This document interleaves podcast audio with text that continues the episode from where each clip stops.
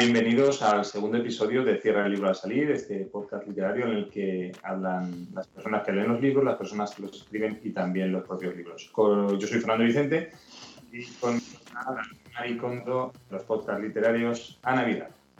Hola, ¿qué tal? Muy bien, ¿qué tal estás? Muy bien. ¿Cuentas qué vamos a tener en este segundo episodio?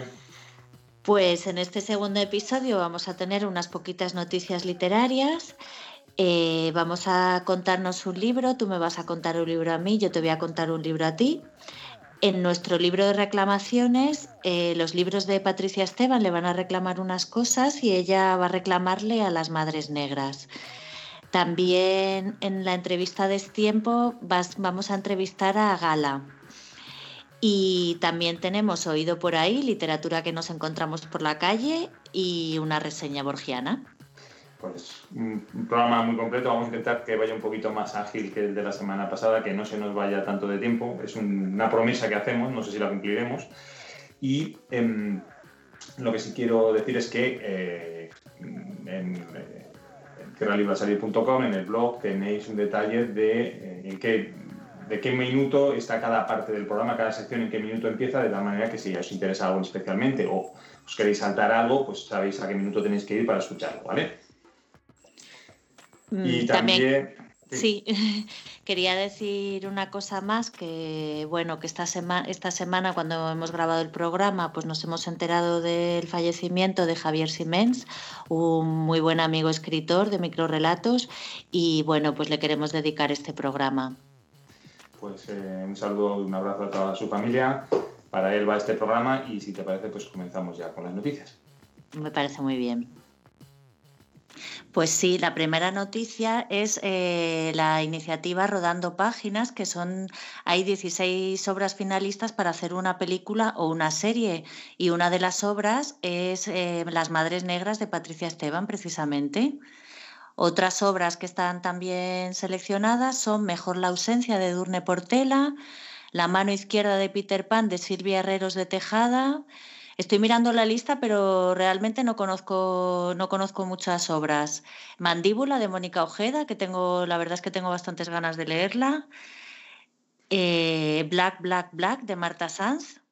Y bueno, Para morir iguales de Rafael Rey. Hay 16 obras, como decimos y no sé realmente cuándo se decide, pero esta mañana han entrevistado, bueno, esta mañana del día que estamos grabando esto, han entrevistado a Patricia Esteban y a otro de los autores, porque hay cuatro autores eh, zaragozanos o aragoneses en, en la selección. De todas maneras, eh, yo creo que, vamos, luego yo imagino que esto luego necesitará un presupuesto, porque claro, depende de qué obra sea, el presupuesto puede ser mayor o menor. Las Madres Negras, eh, bueno, es un libro. Quizá lo que necesitaría sería más eh, decorado, ¿no? Más, es un edificio muy grande, pues eso, lo que es un convento, ¿no? Sí. Eh, pero habrá, imagino que habrá libros ahí que pueda ser complicado rodar. No sé, yo no sé qué criterios se siguen, pero a, priori, ¿eh? no, sin haberlos leído, yo imagino que habrá, que habrá algunos que sean más difíciles de rodar que otros. Claro, igual la selección que han hecho tiene un poco que ver con eso, porque a lo mejor hay libros que son como grandes producciones. De todas maneras, luego también las grandes producciones, pues a lo mejor eh, tienen más audiencia, no lo sé. No sé exactamente qué tipo de serie o de película van a hacer y hasta dónde van a llegar, pero bueno, de por sí ya es bastante interesante eh, la manera en la que llegan los libros a, ser películas, ¿no? no y además, de hecho, en el, episodio anterior, cuando estuvimos hablando también de esto, también comentamos eh, eh, obras que, podrían haber sido que, o que tienen una gran historia para contar en televisión o en, o en el cine.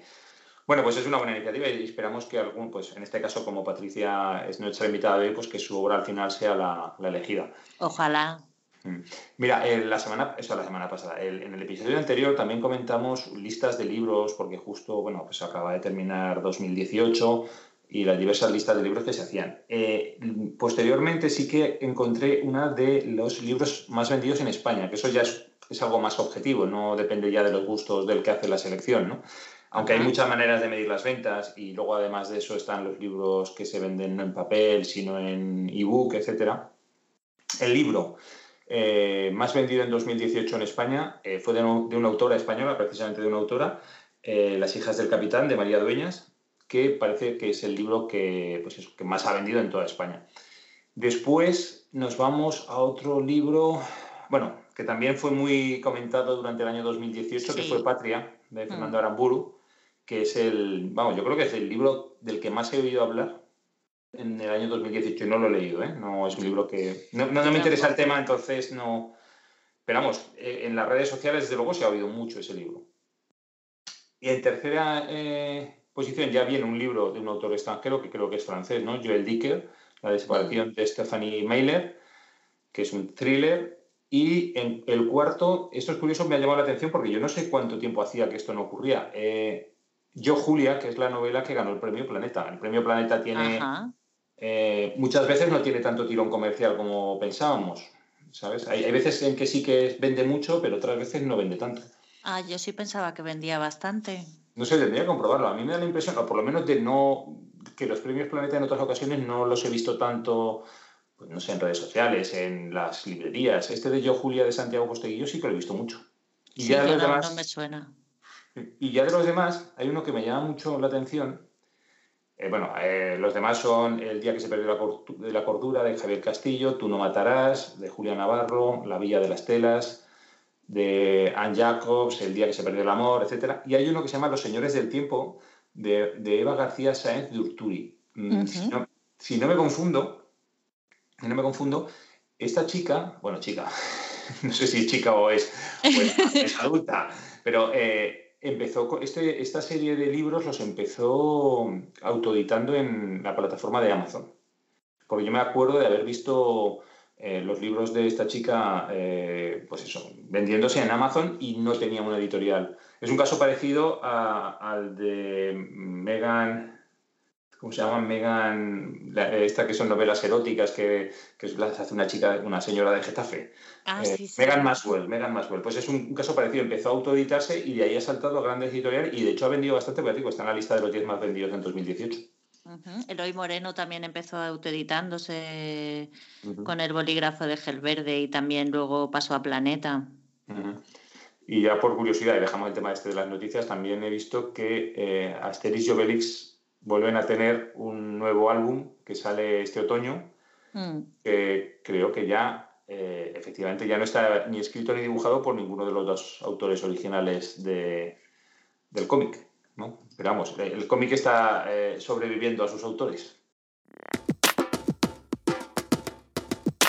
Eh, oye, Ana, ¿quieres que te cuente un libro? Ay, sí, por favor. Mira, pues yo te voy a hablar eh, de un libro que además al cual llegué también por nuestra invitada del, episodio de hoy de, del libro de reclamaciones de Patricia Esteban, porque lo comentó en, en redes sociales y lo compré y lo leí, la verdad que me gustó mucho. Se llama Stoner que es eh, un libro, una novela de John Williams. Eh, te voy a contar un poquito por encima. Por hablar de John Williams, que tiene nombre de autor de bandas sonoras de Superman y películas de este, pero no lo es. John Williams nació en 1922 y murió en el 94. realmente no hizo nada reseñable, no, decir, la, su biografía no cuenta nada hasta que no vuelve de la Segunda Guerra Mundial y se va a la universidad donde obtiene un título pues, en el año 49 y comienza a escribir. En el 55 comenzó a dar clases de escritura creativa en la misma universidad y trabajó allí hasta que se jubiló. Es decir, que este señor em, empezó la universidad en Denver, a estudiar en la universidad y ya no sale de ahí hasta que se jubila. Sin embargo, es un autor que no fue muy prolífico, solo escribió cuatro novelas en su vida y dos libros de poemas. Los libros de poemas eh, no son nada reseñables. En cuanto a las novelas, eh, tiene tres principales que son Butcher Cruising, que es una especie de anti-western, una novela, las novelas de iniciación del personaje que se llaman, ¿no? Eh, de esa parece ser que quieren hacer una versión cinematográfica. Luego Stoner, la que voy a hablar ahora, que es del año 65, ya hasta 1973 no publica otra, que es Augusto, que en español se tradujo como El hijo de César, que ganó el Premio Nacional del Libro Americano. Y ya te digo, no escribió más. Eh, dos novelas de género, una histórica y un western, y, luego Stoner, de la que voy a hablar. Vale, Stoner, ¿de qué va Stoner? Stoner es simplemente una novela sobre un tío que va a la universidad y se convierte en profesor. Fíjate que es realmente lo que hizo él. Él fue a la universidad, se sacó un título y se convirtió en profesor. No es una novela eh, autobiográfica, pero eh, sí que se ve que, refleja un poco su vida, ¿vale? eh, Tom Hanks, el actor, dice, tiene una frase sobre este libro que dice, simplemente una novela sobre un tipo, un tipo que va a la universidad, pero es una de las cosas más fascinantes que he leído jamás. ¿Vale? Eso lo dice Tom Hanks. Vale. Eh, este libro Stoner cuenta la vida de William Stoner. Es el hijo de unos agricultores pobres que hacen un esfuerzo por mandar a su hijo a la universidad a que estudie ingeniería agrónoma. ¿vale? Lo que ocurre es que cuando llega a la universidad eh, descubre la literatura, en este caso descubre a Shakespeare, que es el autor típico que sale en todas estas obras de, de los americanos, y decide cambiar de carrera. A partir de ese momento, del cambio de carrera, la novela nos cuenta pues, su vida anodina como profesor, su matrimonio fracasado, su paternidad arrebatada, su, una infidelidad cobarde que comete, su estoicismo, su dignidad, y a pesar de que pues, no cuenta nada más que su vida y tampoco tiene grandes aventuras, ni momentos épicos, ni, eh, paisajes em, eh, muy, digamos, eh, bonitos, ni no tiene nada de eso, a pesar de ello, se convierte en una novela muy emocionante, porque Stone es un personaje em, que está retratado, es muy vivo, está muy bien retratado, es muy trascendente. Una característica de esta novela que es, a mí me gustó mucho desde el principio, es que es una novela que no engaña. Te estoy, te estoy diciendo que es una novela que va de la vida de un profesor, una vida aburrida, y ya en el primer párrafo, en el primer párrafo del libro te dicen que va de eso, o sea, que no te lleves a engaño, no te van a, no te quieren vender una moto, ¿no? Te va a leer exactamente el primer párrafo para que veas lo que dice. Vale. William Stoner entró como estudiante en la Universidad de Missouri en el año 1910, a la edad de 19 años. Ocho años más tarde, en pleno auge de la Primera Guerra Mundial, recibió el título de doctorado en filosofía y aceptó una plaza de profesor en la misma universidad, donde enseñó hasta su muerte en 1956. Nunca ascendió más allá del grado de profesor asistente, y unos pocos estudiantes le recordaban vagamente después de haber ido a sus clases. Cuando murió, sus colegas donaron en su memoria un manuscrito medieval a la biblioteca de la universidad. Este manuscrito aún puede encontrarse en la colección de libros raros y tiene la siguiente inscripción donada a la biblioteca de la Universidad de Missouri en memoria de William Stoner. Es decir, ya te está diciendo en el primer párrafo que lo que va a contar es la vida de un profesor al que nadie recuerda, que no ha hecho nada excepcional y que no, no esperes que, pasen grandes cosas en el libro. Y sin embargo, como digo y estoy repitiendo, es un libro muy emocionante y porque el personaje está muy bien escrito. ¿vale? Eh, es un hombre introvertido, es un hombre sin carácter, eh, sobre todo en su vida familiar y, en su relación con su mujer. Eh, tampoco tiene carácter en, la, su vida profesional, no tiene ambición, no quiere eh, ascender. Es un tío normal, ni bueno ni malo. O sea, es normal y corriente como lo somos todos, ¿vale? Eso, eso, eso es lo importante, creo. Y como te decía, eh, no hay grandes aventuras, no hay grandes dramas, pero está llena de experiencias vitales que no son muy cercanas a nosotros porque en el fondo nosotros somos como él, porque no somos ni mejores ni peores, ni más eh, grandes ni más pequeños. somos personas muy parecidas a él y todo lo que le pasa nos, nos lleva a identificarnos con, con, él. ¿vale? Entonces esto es lo que nos hace que, que, estés leyendo la novela y sigas avanzando y en algunos casos eh, eh, le hables. A mí me ha pasado que, que, estaba leyendo determinados pasajes y decía, pero no hagas eso, no seas idiota, no vayas por ahí. No, mm, es que te identificas con él y sufres con él lo que le está sufriendo. ¿vale? es una novela de personajes. Stoner es uno, lo que estoy diciendo porque cualquiera podríamos ser como él. Em, su mujer es otro personaje que está muy bien hecho, su personalidad.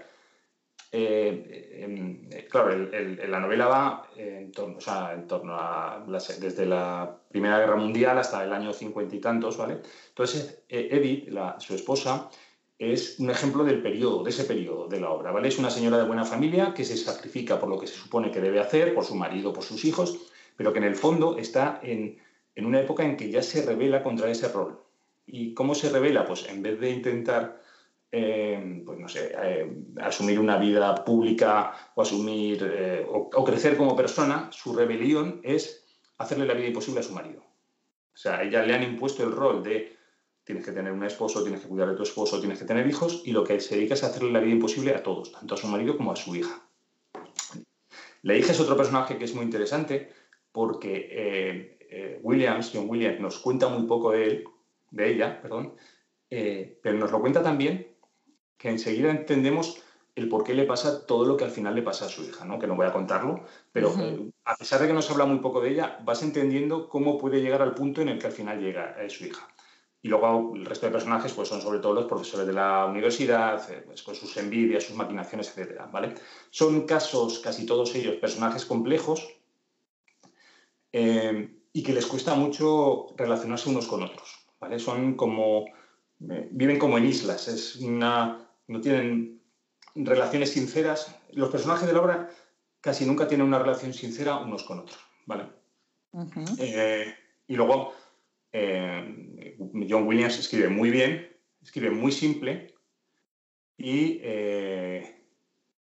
lo, sin necesitar grandes artificios literarios, transmite muy exactamente lo que quiere transmitir. Mira, te voy a leer un fragmento en el que eh, tienen una discusión, ¿vale? El, Edith, la esposa y Stoner, y eh, están hablando sobre la hija, sobre Grace, que es la hija, ¿no? Entonces, Stoner le ruega a su mujer que no la predisponga en su contra. Y dice,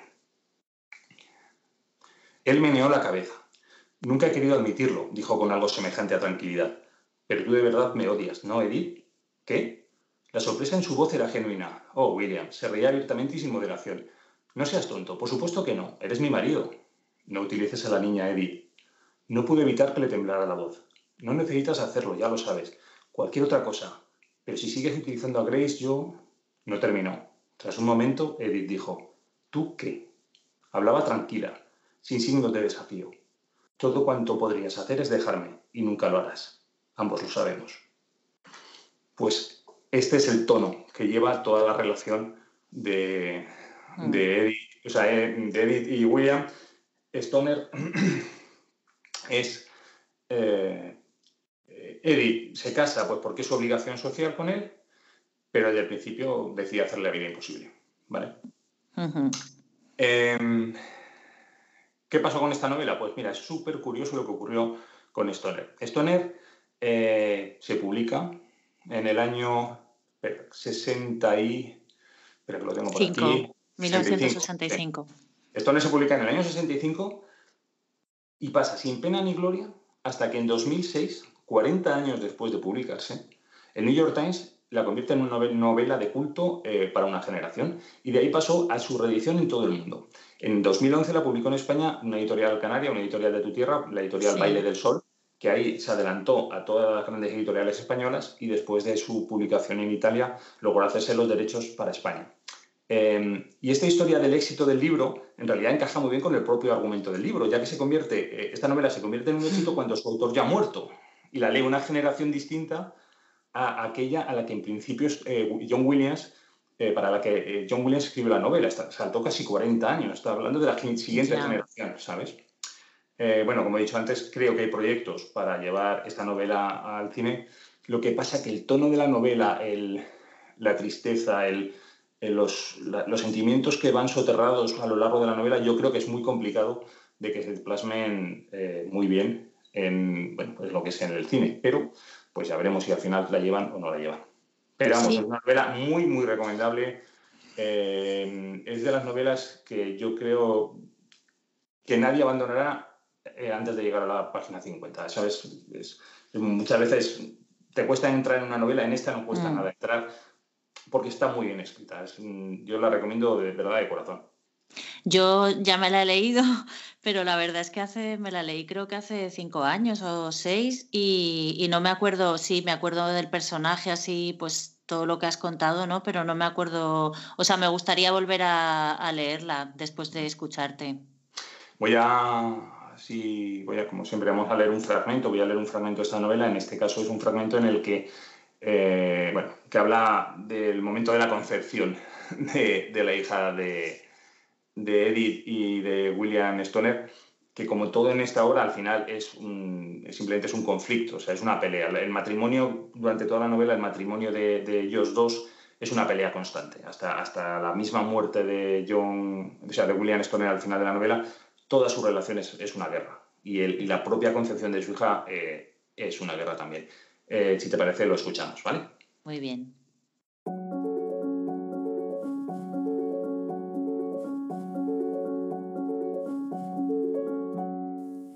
Edith yacía desnuda sobre la cama destapada. Cuando la puerta se abrió y la luz del salón cayó sobre ella, giró su vista hacia él pero no se levantó. Sus ojos se ensancharon y se abrieron, y su boca emitió unos sonidos apagados. Edith, dijo Stoner, y se acercó hacia donde estaba tumbada, arrodillándose junto a ella. ¿Estás bien? ¿Qué te sucede?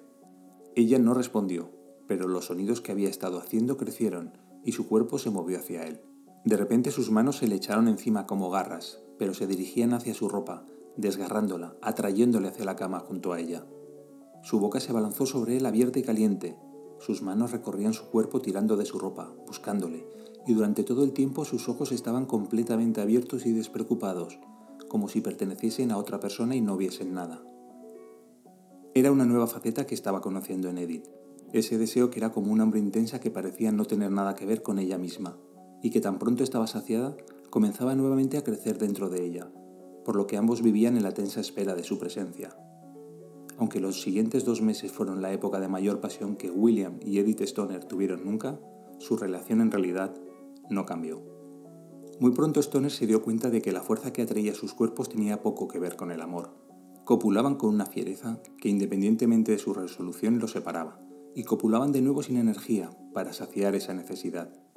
A veces durante el día, mientras William estaba en la universidad, la urgencia poseía tan fuertemente a Edith que no podía estarse quieta. Salía del apartamento y caminaba rápida por las calles, yendo a la deriva de un lugar a otro. Y luego regresaba, corría las cortinas de la habitación, se desnudaba y esperaba agazapada en la semioscuridad a que William regresara a casa. Y cuando éste abría la puerta, se abalanzaba sobre él, con las manos salvajes y exigentes, como si tuvieran vida propia, atrayéndole al dormitorio sobre la cama que continuaba enmarañada por el uso de la noche o de la mañana anterior. Edith se quedó embarazada en junio, e inmediatamente cayó en una enfermedad de la que no se repuso completamente durante todo el tiempo de espera. Casi al momento de quedarse embarazada, incluso antes de confirmarse el hecho por el calendario y por su médico, cesó el apetito por William que la había enardecido durante la mayor parte de esos dos meses. Le dejó muy claro a su marido que no toleraría que le pusiera la mano encima, y empezó a parecerle que incluso su mirada era una especie de violación. El ansia de su pasión se convirtió en un recuerdo, y finalmente Stoner acabó viéndolo como si hubiese sido un sueño que nada tenía que ver con ellos.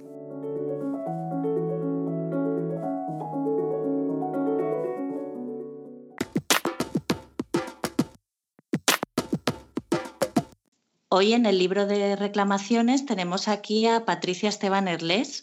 Hola Patricia, ¿qué tal? Hola, buenas tardes Ana, muy bien. Muchas gracias por contar conmigo para esta locura que me encanta. Yo encantadísima de que estés aquí, ya sabes que siento una pasión especial por ti, por tus letras, pero también bastante por tu, por tu vida. Y bueno, eh, Patricia nació en Zaragoza en 1972, es licenciada en Filología Hispánica, ha publicado los libros de cuentos Manderley en venta, Abierto para fantoches, Azul ruso y Casa de muñecas, la novela Las Madres Negras y va a publicar en breve Fondo de Armario, un libro con las columnas periodísticas que ha publicado a lo largo de los años en el Heraldo de Aragón. También es profesora en un instituto y ha comenzado sus estudios en criminología. Sí. Una buena y muchas cosas más que no, nos caben en el programa, pero así. Pues nada, voy a empezar en la entrevista. Hola, ¿quién eres?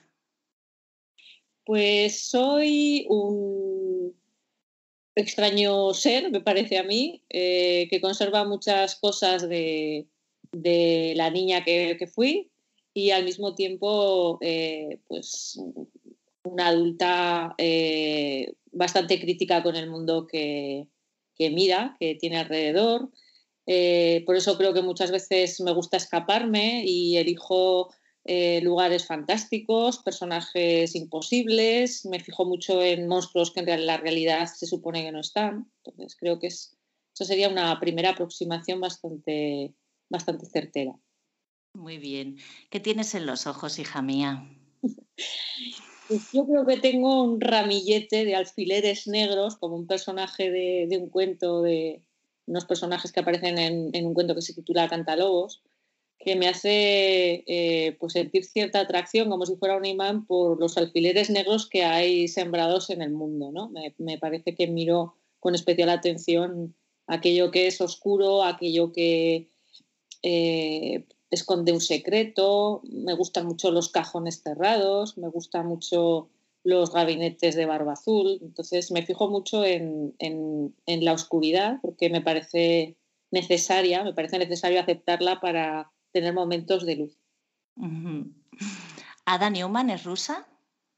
Ada Newman es una ciudadana del mundo de las pesadillas. Ada Newman es el, el horror de cualquier mujer que se fija en ella porque reúne todos los, eh, misterios, todos los eh, poderes mm, de una mujer que puede conseguir lo que quiera, ¿no? Y es una especie de pesadilla para, para la mujer normal, la mujer de andar por casa, la mujer normal y corriente que, se la cruza en su camino o en el rellano de la escalera. Es un personaje camaleónico que eh, se transforma porque creo que los ojos que la miran nunca son los mismos tampoco. Ya, es rusa si tiene que ser rusa, creo. Rusa sí tiene que ser rusa, pero luego es argentina si tiene que serlo. Es una mujer de los años 60 con todo el glamour de una Audrey Hepburn, pero puede ser una Cecilia Roth, una eh, violinista eh, pelirroja. Puede ser eh, la idea que cada hombre persiga como sueño. Mm, ¿Para qué quiere un guardapelo que tiene dentro un mechón mío, si puede saberse? Pues porque las pequeñas partes de cada uno son en realidad cada uno y guardarte eh, un trocito, un rizo dentro de un medallón o guardar un, cualquier cosa, ¿no? Cualquier cosa que haya pertenecido a, alguien, en realidad eh, creo que tiene el poder de, de, evocar a esa persona al completo, ¿no? Como si fuera el todo. Y, creo que muchas veces nos basta mirar ese rizo, mirar ese dientecillo infantil o mirar eh, la trenza de la comunión, que también es un clásico, ¿no? la mutilación que nos, que nos perpetraban a todas las niñas de mi generación para saber que, en realidad eh, hay una extraña conexión entre los retales o los eh, fragmentos de, uno y, y, uno una misma. Hmm. ¿Volviste a Niza o a matar a alguien que no fuera él? Bueno, se puede volver a Niza a matar a alguien, que sea o no sea él, ¿no? Es que Niza, eh, siempre, no he estado nunca en Niza, pero me gusta mucho eh, sacarla a colación porque me gusta mucho la palabra. Me pasa a veces con algunas palabras y Niza tiene el poder mágico de evocarme pues a Lendelón, que no tengo ni idea de si alguna vez ha estado en Niza, pero, pero como tiene muchos ojos de azul Niza, que me he inventado también ese color, pues me, gusta mucho pensar en Niza y me gusta mucho pensar en, un crimen eh, a pleno sol, ¿no? Con, todo el sol cayendo sobre un yate o sobre una eh, barca lujosísima. Me gusta pensar que hay mujeres con Pamela y traje de noche que matan a, alguien. En fin, es, eh, es, una palabra de esas que digo yo mágicas, que, en un momento te reconstruyen un mundo, te plantan unos personajes en él y, empiezan a pasar cosas. Mm, ¿Realmente estaba seguro de que ella había formado parte de su vida alguna vez?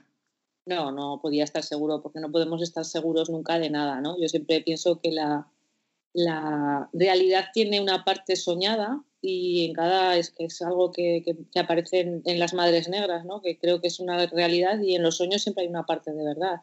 Yo no sabía decir que es más real, si la sensación que tiene uno cuando se despierta y, y tiene que abandonar eh, a marchas forzadas ese mundo del que, del que viene, que es el mundo, un mundo muy mm. real, estás en él, aunque sea absurdo, aunque sea imposible, aunque estés hablando con una persona, te gires y estés en otro lugar y estés sola, ¿no? Pero es un mundo muy real cuando lo estás viviendo y sin embargo, ¿cuántas veces eh, tenemos la sensación de que la realidad nos es algo extraño, algo que, nos han construido alrededor sin tener en cuenta si, si cuadrábamos como personajes eh, dentro de ella o si teníamos algo que decirle? ¿no? Entonces, eh, bueno, esa es la dualidad o hay, un, hay una puerta muy, muy fina o, casi invisible que atravesamos sin darnos cuenta y, y a veces no sabemos dónde estamos y soñamos y habitamos un mundo real y es un parte también del misterio. Hmm.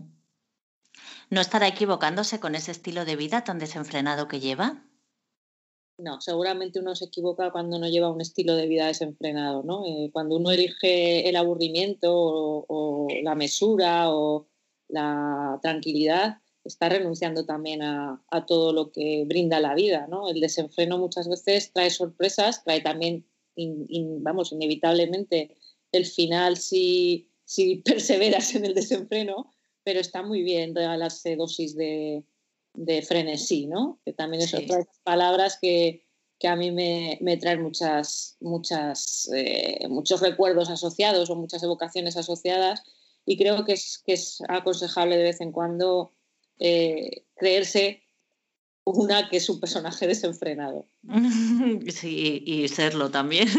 Serlo, pero bueno, primero el primer paso es la actitud, creer que, que realmente estás viviendo la vida eh, a tragos muy, muy largos y que da igual lo que se quede en la botella, ¿no? que lo importante es lo que eres capaz de llevarte tú por delante y, y todo eso. Yo, desde luego, de las épocas más desenfrenadas que he vivido, eh, guardo un montón de retazos, un montón de pequeños momentos de, que me hacen sentir así, con cerrar los ojos, mover la cabeza y decir, estuvo bien. Hmm. ¿Cómo es que su vida ha adquirido tintes de tragedia? Porque es dada a la tragedia, la chica. Yo creo que, es un poco también el, el, tono que más le gusta eh, en la vida, es la, la tragedia porque tiene una grandeza eh, insospechada, ¿no? La tragedia, eh, los tintes, los tintes que ya dice, los tintes de tragedia, los mm, ramalazos de tragedia eh, son los que convierten una historia normal en algo trascendente, ¿no? Cuando tienes a veces en las, en las noticias que oyes por la televisión o en las historias que te cuentan las personas y, siempre me llama la atención ese momento en que una historia normal y corriente se transforma en, en una pequeña tragedia por un ingrediente que suele ser muy literario, ¿no? Eh, el, azar, el, momento en el que un azar se cruza en tu camino y hace que las cosas cambien, eh, para mal, claro, porque para eso es una tragedia.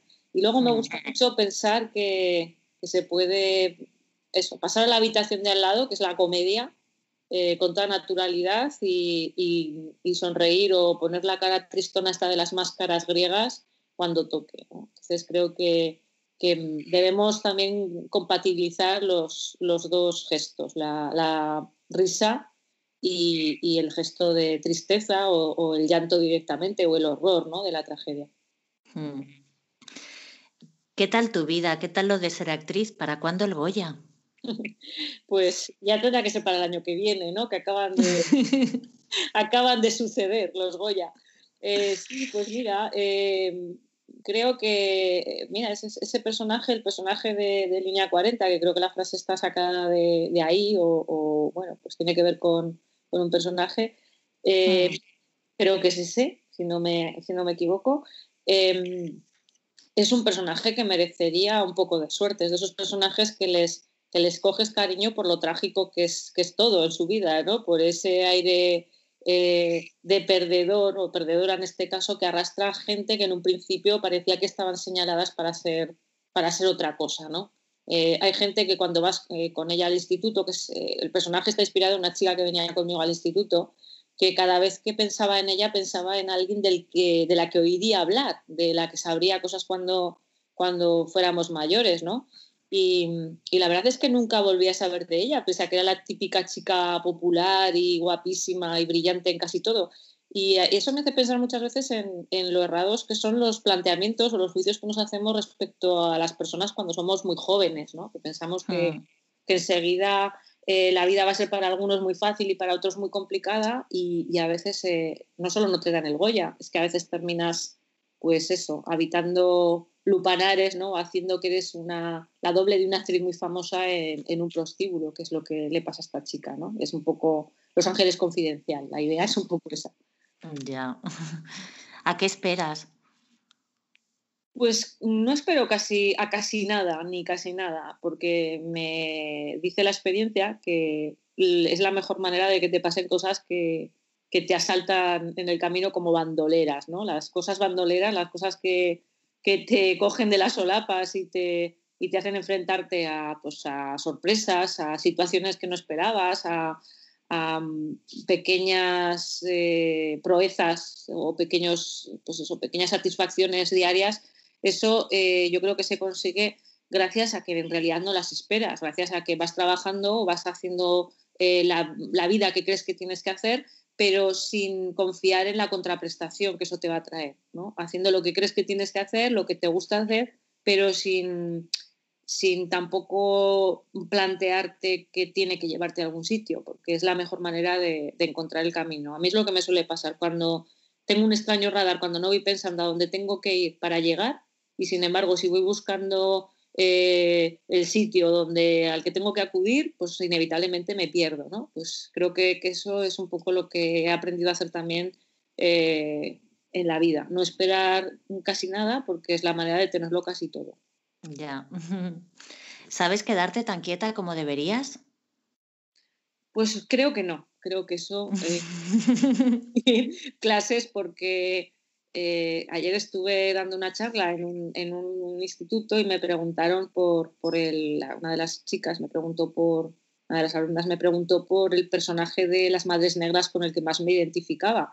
Y le dije que Colmida, que realmente es una niña que no se sabe estar quieta, porque eh, creo que eh, de alguna manera ella, ella sería yo, ¿no? Si tuviera que, que, ser alguno de los personajes de las, de las Madres Negras, sería ella en el sentido de no saberse quedar quieta, ante lo que es injusto, ante lo que es desagradable, ante lo que te repugna o te produce rechazo o te hace pensar que, debes actuar. ¿no? no sé quedarme quieta porque siempre tengo la sensación de que hay algo por hacer, aunque soy muy vaga y muy tranquila y me gusta mucho eh, perder el tiempo, no me lo concedo a menudo y eso me pasa también mentalmente, ¿no? El hecho de eh, no, bajar la guardia, de, no aceptar la inmovilidad como una actitud de vida, porque creo que ya estaremos quietos mucho tiempo cuando nos vayamos, ¿no? que nos queda toda la eternidad para estar quietos. Hmm. Y, en cambio creo que esta vida merece la pena eh, vivirla en movimiento y tomando parte de, las cosas que están bien porque generan mucha alegría y de las que están mal para cambiarlas. Hmm. ¿Qué tal ha ido el día, querida? El día ha ido fetén, el día ha sido estupendo y maravilloso. Eh, ha salido un cielo botichilesco en Zaragoza con sol, que es una promesa de la primavera que nunca acabamos de tener aquí, porque no, existe la primavera. Pero hay mañanas de estas frías últimas de invierno, frías y soleadas, que te hacen concebir la esperanza eh, año tras año de que vas a tener primavera, ¿no? Y piensas en comprarte un traje chaqueta que luego no podrás estrenar, piensas que eh, podrás salir a dar un paseo sin, abrigo y todo eso es mentira. Pero bueno, como ha sido una mañana prometedora, aunque luego no cumpla lo que parece que, nos ha prometido, ha sido un, gran día de clases y de, pues eso, he podido incluso leer un rato, que eso no me pasa todo, todos los días, tengo que esperar al final del día.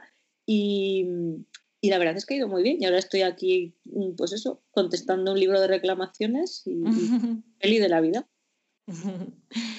¿Quién? Dime quién es la más bella del sanatorio. La más bella del, sanatorio es... Eh, mm, ¿Quién podría ser la más bella del sanatorio? La más bella del sanatorio mm, casi siempre coincide que es la que está más cercana a perder la razón del todo o a morir, ¿no? Me llama mucho la atención los personajes terminales, los personajes que tienen esa belleza del que se está despidiendo de la vida, ¿no? O de la, o de la cordura. Entonces a mí me, interesa mucho también la indagación en, ese poder embellecedor que tiene lo, lo, malo de la vida, ¿no? La enfermedad, la locura, la tristeza.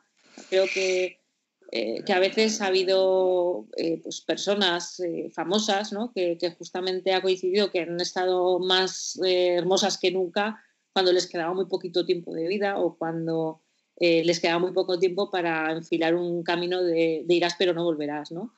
me, gusta ese, esa relación que puede parecer morbosa o enfermiza de la, de la belleza, la enfermedad, la muerte, la locura. Todo eso es una constante que, que vuelvo, como soy tan obsesiva, vuelvo una y otra vez a, tratarla, ¿no? Y me gusta darle dignidad cuando escribo sobre ese tipo de personajes a, esa encrucijada, al momento en que una mujer, es, o casi siempre me interesa más el tema de la mujer, claro, que una mujer está a punto de dejar de ser eh, pues eh, la más bella por, la muerte, porque será un bonito cadáver en todo caso, o porque se la llevará la, la, sin razón, ¿no? ¿Cómo descubrí que la kriptonita existía? Pues mira, la descubrí porque eh, quería que existiera en la realidad. O sea, me parecía eh, que el mundo sin kriptonita no tenía sentido, ¿no? Entonces, cuando eh, hay, momentos en la vida de una o, experiencias que se quedan para siempre y que sabes cuando eres muy pequeña que no vas a olvidar ese momento o que aquello ya va a formar parte de, tu imaginario, de tu universo. Y a mí me pasó cuando vi la película de Superman, ¿no? A mí el brillo aquel que tenía maligno, ese pedazo de, vidrio verde. Hmm de, que era capaz de convertir a Superman en una piltrafa humana, me pareció eh, que era un símbolo de muchas cosas que luego eh, me, iban a importar. ¿no? Eh, creo que es, creo firmemente en que algunos objetos están dotados de, una vida propia, de un poder propio, y, la kriptonita, como no encontré en, ninguna parte, no me la vendían por, por, internet, pues tuve que escribir un cuento donde era posible, ¿no? Sí que era posible que, que alguien eh, pues vendiera parte de su alma a cambio de ese, de ese trocito de, vidrio de, cristal verdoso. ¿Debo dar detalles de lo que ocurrió luego?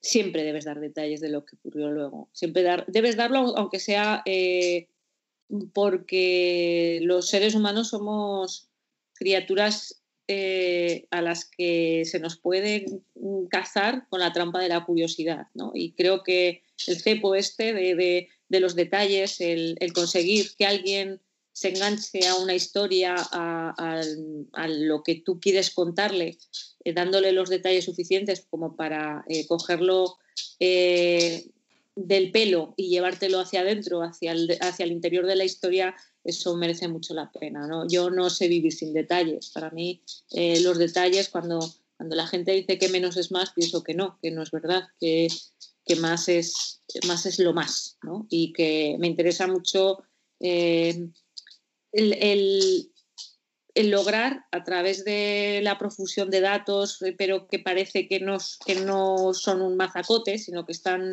perfectamente seleccionados o cuidadosamente elegidos, me gusta Em, hacer que, la persona que se acerca a una de mis historias eh, termine dentro de ella. Hmm. ¿Por qué te ha sido así? Pues porque hay que elegir a veces eh, la despedida que conviene, eh, es como la canción, ¿no? La banda sonora de una historia, la despedida, la forma de cerrar una puerta es muy elocuente, la forma de desaparecer de alguien, en cierta manera, tiene que combinar con su manera de estar, de haber estado, ¿no? con su presencia. Y, saber irse muchas veces es complicado. Eh, no, nos, no nos dan clases de, adiós para principiantes, ¿no? Adiós es para principiantes, no los, no los aprendemos y a veces improvisamos y en ocasiones no sale demasiado bien. Entonces, creo que es muy importante saber cuándo conviene eh, marcharse. ¿no? Me, me, pasa en todo lo de la vida que a veces veo una película de alguien que me ha gustado mucho y, pienso, ¿por qué no te has ido de mi vida antes y, he tenido que ver esta película? ¿no? O por qué eh, has seguido haciendo música cuando guardaba un buen recuerdo del disco anterior. ¿no? Entonces, eh, creo que a veces nos empeñamos en permanecer, en seguir estando y, el recuerdo es muy bonito, el recuerdo eh, en cierta manera es seguir estando. ¿no? Entonces, creo que, es importante que nos vayamos cuando toca. ¿Cómo, es que no intentaste convencerla para que no nos dejara? Porque no hay que convencer a nadie de, algo que no quiere hacer. No se me da, no, a mí no se me da bien eh, argumentar para que otra persona haga algo que, no quiere hacer. Y creo que, que, en parte si guardáramos cierto respeto a las voluntades y las decisiones ajenas y intentáramos entenderlas o o las aceptáramos con estoicismo, pues tendríamos también una visión más digna de nosotros mismos. ¿no? Nos cuesta a veces eh, aceptar que, no podemos eh, convencer a otros, porque convencer a otros significa en ocasiones eh, apoderarnos de ellos y, conseguir que ellos hagan lo que queremos que hagan. Entonces, no había que convencerla de nada, es mejor que, bueno, que, se, que se haya ido. Porque nos hemos salvado nosotros y nuestras mujeres e hijos no. Porque el azar es caprichoso, porque eh, es otro de los grandes temas, ¿no? Eh, a veces me, pregunto por qué hay gente que coge un vuelo que no tenía que haber cogido y, queda un billete y de repente en la taquilla lo coges y te estrellas y por qué hay gente que no llega a tiempo al aeropuerto eh, porque hay mucho tráfico y se queda sin subir al vuelo que, termina eh, convertido en catástrofe. ¿no? Entonces, eso es otro de los temas que a mí me interesa mucho, el azar eh, como fuerza burlona, como fuerza caprichosa que juega con nosotros, que se lo pasa a pipa moviendo hilos por allá arriba y que decide muchas veces cosas por la gente que, en realidad no sabe que está sometida a esa fuerza. ¿Vienen a buscar a muchas niñas a este lugar? Vienen a buscar a muchas niñas a este lugar porque las niñas son fáciles de llevar eh, o han sido fáciles de llevar a, donde ha querido llevárselas ¿no? durante muchísimo tiempo. Entonces las niñas eh, son preciosos animalitos eh, indefensos y fáciles de, mm, llevar, maltratar, eh, pues, persuadir, de, eh, lobotomizar, de convencer de cosas que, en realidad no les benefician. Y esa es otra de las grandes, pues de los grandes temas o de las grandes cuestiones que me interesan, ¿no? El hecho de que la mujer haya sido siempre una presa tan fácil para, para, una, para un mundo en el que no se la tiene en cuenta como realmente lo que es la, una parte contratante de la primera parte, la mitad de la humanidad y sin embargo, pues cuántas veces a esa otra mitad le viene bien someterla y le viene bien mm, llevársela por delante y, convertirla en, un elemento costillar, en, en, un accesorio que parece que no hace falta para nada que no sea eh, lo útil, lo, lo pues interesado. Mm. ¿Estás segura de querer seguir hasta el final? Segurísima, hasta que, hasta que apaguen las luces. Siempre me imagino así, ¿no? Digo, a ver si, si la muerte es como una especie de, de eh, esas películas antiguas que sale una, una, mujer con una bata de terciopelo largo que va apagando las luces de la casa, ¿no? Y se va quedando a oscuras, pues así un poco me imagino yo que tendría que ser la, muerte, ¿no? Es una palabra que, suena a lo que es, otra, otra comuniza, ¿no? Muerte, muerte trae un montón de, conceptos, de, instantes, de colores, de olores, de, de sensaciones asociados, por lo menos para, mí. Y, mm. y, bueno, pues sí, yo me quedaré hasta que me digan que, que han apagado la luz de todo el edificio. Bueno, pues hemos apagado, vamos a apagar la luz de esta entrevista, de la entrevista que te han hecho tus libros, porque las preguntas, todas, todas estas preguntas te las has hecho tú misma.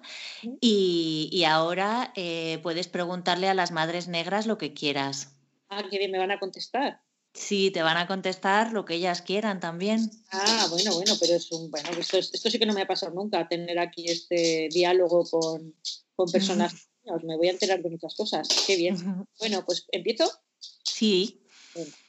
Pues a ver, voy a hacer una primera pregunta. Por ejemplo, por ejemplo, eh, ¿quién es Dios? Dios es Dios y suele hablar de sí mismo en tercera persona. Dios no puede dedicar mucho tiempo a cada una de sus criaturas precisamente porque Dios tiene todo el tiempo y esa es su enfermedad, la más grave. Dios padece el tiempo como los pobres humanos padecen males monstruosos, crónicos, Dios se pregunta a veces cómo será morirse, dejar de tener tiempo, sentir que el final de la vida existe, que es justo esa certeza la que hace que valga la pena el avistamiento fugaz de la belleza o del amor. Dios está tan ocupado pensando en todo ese tiempo que le queda por delante que apenas mira de reojo a las pequeñas luciérnagas que se encienden un segundo en medio de su noche. Dios se queja, pero está solo. Nadie, al parecer, es el encargado de atender sus lamentos. Cada suspiro de Dios dura un siglo y arrastra varios cientos de miles de cadáveres, y nadie se gira hacia Él, nadie se compadece de lo largo que está resultando todo esto. Una enfermedad maligna el tiempo. Dios mira a Dios, su perfecta desnudez, contempla los brazos nervudos de mármol, sus manos enormes de creador siempre impolutas, mira su costillar, sus largas piernas y sus pies descalzos, palpa con un interminable hastío su larga cabellera de león Suspira de nuevo, sin que le importen demasiado las consecuencias. Y me queda claro. Vamos con la segunda pregunta. ¿Y qué es el amor? Algunos amores, igual que algunos nombres, saltan del alma a la mente sin que nada pueda leer, tenerlos ni tampoco explicarlos. ¿Y por qué nadie quiere a los monstruos como la viñalea? La madrugada en que nacimos, el diablo le acercó al joven viudo un almohadón de seda y le susurró que nos matara. Pero aunque nuestro padre se acercó al lecho blanco, vacío de su esposa, con la almohada en las manos, vio las cabecitas juntas y olió, a leche y almendras. Sintió que la ternura le trepaba por dentro como una inevitable enredadera. Y nos llama la vinealea porque no se sabía dónde empezaba una y dónde acababa la otra. Mandó al mejor artesano de la ciudad que fabricara una cuna para sus gemelas y pagó en oro el silencio de una costurera. La mujer cosía trajecitos con cuatro mangas y faldones dignos de las hijas de un rey. Nuestro padre llegó a creer que las dos éramos en realidad una, porque solo yo lloraba o reía, solo mi hermana pensaba. Yo pronuncié la primera palabra, papá. ¿Y es la ciencia un poder superior? Dios mira vagamente el futuro de los dos fugitivos. Piensa que en ese hombrecillo temerario, en la feroz lucha que le aguarda, Dios se recrea en el combate que librará Cosmo Rudin contra sí mismo desde ese mismo instante, cada vez que la mire y una voz de su interior le pregunte por qué ella sigue viva, por qué su sangre se salvó del veneno. Ya verás, amada hijita, abre los ojos y verás como yo que no pasará mucho tiempo antes de que el buen doctor recupere sus sanguijuelas y adorne con asquerosas lenguas oscuras la piel blanca de la niña que ahora quiere, tan desesperadamente, salvar. Qué placer, Qué goce supremo, mi adorada hija, ver cómo sin saberlo la ha convertido ya en su próximo experimento. ¿Es la belleza una maldición? Los encantos de Pola eran peligrosos. Debían apartarla de la vista de quienes no sabían controlarse en su presencia, turbados por aquella escandalosa belleza con la que el demonio había maldecido su hogar. La belleza es un veneno que cualquiera se muere por probar. ¿Y qué es una madre negra? Dios se fijó en que era la primera de una larga fila de mujeres que avanzaban sin descansar un instante, que la seguían como orugas ciegas y precisas. Todas iban cubiertas con una pesada toca y arrastraban el mismo hábito negro. Pristia oraba sin detener su marcha inflexible y las demás la seguían, repitiendo la misma salmodia. Dios las miró a todas, satisfecho y su satisfacción creció más cuando se percató de que aquella docena de débiles hijas de Eva, de jovencitas reclutadas por Pristia en pueblos y ciudades, arrancadas de sus hogares, de los brazos de sus padres como si se las hubiera llevado una peste, esas que no dejaban de rezar con la cabeza baja mientras marchaban tercamente a pesar del calor y la sed, caminaban descalzas, con las plantas de los pies ensangrentadas. ¿Pueden hablar las casas? La casa estaba allí desde siempre, con su larga memoria de piedra. Solo ella era capaz de advertir y recordar luego los detalles nuevos que cambiaban en el cuento cada vez que la única testigo de la fuga de Mida volvía a narrarla. Las pobres chiquillas asistían deslumbradas al embeleco, todas menos una. De eso también se daba cuenta la casa. Una niña coja, la que había sido la mejor amiga de la fugitiva, que escuchaba de lejos sin creer una palabra, mientras las demás se dejaban hechizar por los gestos teatrales de la impostora saboreando de principio a fin la hermosa mentira. La casa atendía fascinada cada representación. Sabía que nada de aquello era verdad, aunque tampoco podía decir que había sucedido en realidad. ¿Es el hombre reflejo de algún dios o los dioses son reflejos de lo que somos nosotros? Dios buscó en ciudades de mármol donde los hijos de las familias nobles servían de modelo las estatuas que adornaban los palacios y desdeñó su hermosura de piedra. Buscó en corrales y cuadras granjeros apuestos, pero no eligió a ninguno porque la fugacidad de su juventud se leía ya, como una profecía, en sus rostros de animales jóvenes. Se dirigió al norte, pensando ya que tal vez el hombre digno de que se encarnara en él no existía en ningún lugar. Aquella verja altísima, los, los árboles rumorosos que cuchichearon a su paso como contándole a medias que era allí donde debía detenerse, y Dios lo, lo olió allá atrás, al otro lado de la reja y de los troncos. ¿Y a dónde vamos al morir? La muerte se pega a las personas y no las deja escapar fácilmente. Pobre tía Eda, bajo esa calesa de juguete, aplastada por una de las ruedas, atrapada en la muerte como un insecto en un plato de miel, con su velo de tul negro lleno de pequeñas moscas de seda flotando, inmóviles alrededor de su cara. ¿Tendríamos que hacer cualquier cosa por amor? Es imposible no amar a quien se nos parece tanto, a quien nos promete que algo nuestro perdurará en el mundo cuando ya lo hayamos abandonado. Pensó, asumiendo de golpe que el principio de aquel amor incondicional era justamente que amaba una parte de sí misma, que era la vanidad, antes que nada, la que la hacía sentirse capaz de cualquier cosa por el bien de su hijo. Bueno. Y cuántas respuestas que bien, me voy, me voy mucho más sabia, me voy mucho más seguida. Qué bien. No sé si habías tenido una conversación con tus libros antes, pero bueno, nunca es tarde para, la primera vez. Es una experiencia, eh, es una experiencia nueva, porque además eh, imagino que a ti te pasa igual, ¿no? Que cuando escribes algo, eh, al momento te horroriza que, eso que has escrito no esté a la altura de la idea que tenías de lo que iba a ser y procuro alejarme bastante de, los libros que escribo, hasta tal punto que no me vuelvo a leer hasta que no se me pide, ¿no? En, una, en un club de lectura o en, una charla. Y, es curioso eh, porque se crea una sensación ya de distancia cuando, cuando vuelves a escuchar cosas que has escrito, cuando te contestan tus libros, realmente ya no son tus libros, son, son otra cosa, ¿no? Ya es algo que es un texto que, dialoga con otros y que ya pertenece a otros. Claro, y se le pueden hacer un montón de preguntas porque tienen respuestas para todo, ¿eh? Son pequeños oráculos, es verdad. Sí.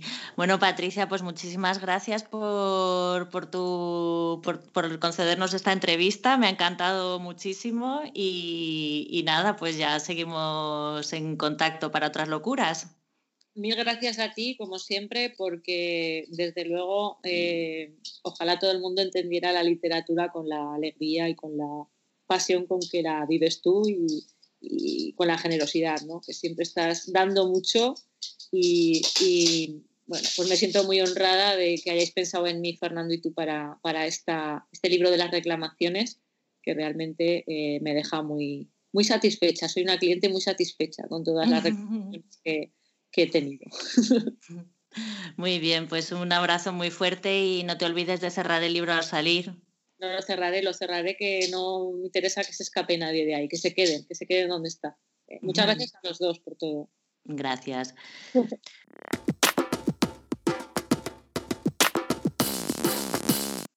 Bueno, pues ¿quieres que te cuente un libro? Bueno, por supuesto, adelante. Bueno, pues te voy a contar Habitaciones con monstruos de Ángeles Sánchez Portero, no sé si la conoces, porque es una autora de tu tierra y bueno, claro que la conoces, que eh, somos amigos. y, además le hemos presentado juntos un libro.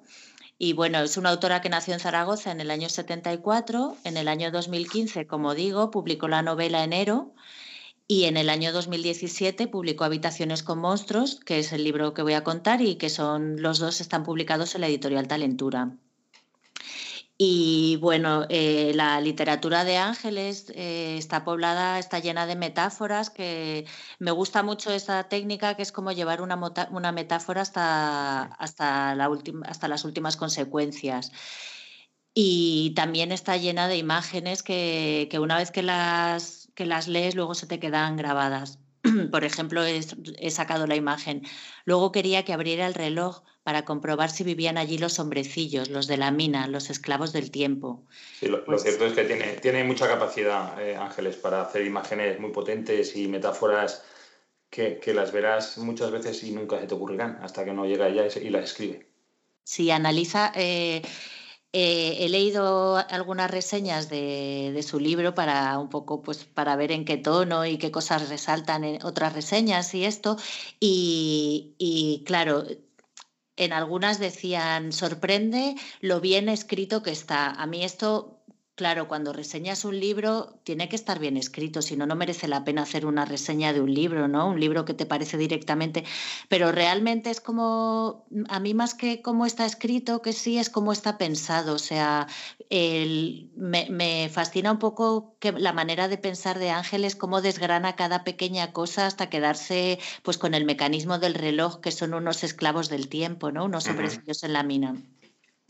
Y bueno, en, en, este libro de ángeles hay 17 relatos que como digo se llama Habitaciones con monstruos. ¿Por qué? Pues porque habla de los monstruos que conviven con nosotros, los que nos habitan a cada persona, ¿no?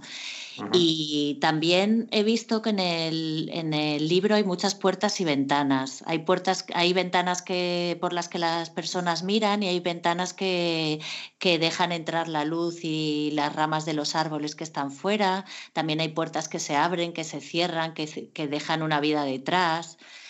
Eh, y hay mucha nostalgia. Eh, eh, por ejemplo, he analizado, por el otro día leí una cosa sobre un tiempo verbal y uno de los relatos, todo el rato, que luego voy a, voy a hacer un ejercicio con eso, habla de y había y había, y entonces como este verbo, esta forma verbal te lleva a la nostalgia también, ¿no? O sea, esto de la nostalgia no solo por las cosas que cuenta, sino por cómo las cuenta, ¿no? En los tiempos verbales que utiliza. Y también utiliza mucho la segunda persona. A mitad del libro para adelante empieza a utilizarla más y ya como que se queda con ella, ¿no? Y eso es una particularidad bastante de, la escritura de Ángeles y que se le da fenomenal. En, eh, la novela Enero está toda escrita en segunda persona y, eso, la segunda persona te sitúa... Sí. No, quiero decir que escribir en segunda persona es muy arriesgado, ¿eh? porque eh, si no lo sabes hacer, si no lo haces bien, enseguida te puedes aburrir y puedes cansar al lector. porque, bueno, la segunda persona es interpelar todo el rato al que te está leyendo. Tú haces esto y escuchas esto y entonces te mueves, lo estás metiendo dentro de la obra, lo haces protagonista de la obra, pero puede llegar a agotar y si no se sabe hacer bien, y Ángeles lo sabe hacer muy bien lo hace muy bien. Y, cuando se utiliza bien la segunda persona como la, como la utiliza ella, pues te sitúa en una distancia que parece que lo que te cuenta te está ocurriendo y que lo que está haciendo es contarte tu propia historia. Y como estos relatos además hablan de nuestros monstruos interiores, pues realmente te está contando tu historia. Lo que pasa es que te, te la está contando desde una perspectiva que tú no habías pensado, pero muchas veces en, estos relatos pues te encuentras con que, con que te está hablando de ti, ¿no? Sí, hay, un relato, hay, en, eso hay un relato que es, no sé cómo se titula, eh, es el de la persona que cierra la puerta de casa y empieza a oír los ruidos de dentro, que, realmente es eso. Sí. esto me, me, me ha pasado a mí, o sea, o me pasa o me puede pasar. Sí, ese relato es particularmente como que yo creo que cualquier persona se puede ver reflejada en cualquier puerta que haya cerrado en su vida, no hace falta que sea la de una casa, pero también, ¿no? Cuando, cuando simplemente cuando te has mudado de una casa y, y echas ese último vistazo y ves cómo tu vida pasar dentro, ¿no? De la casa y cuando la cierras, algo de ti se queda viviendo una vida que tú ya no vas a vivir ahí, ¿no? Y eso es lo que cuenta ese relato.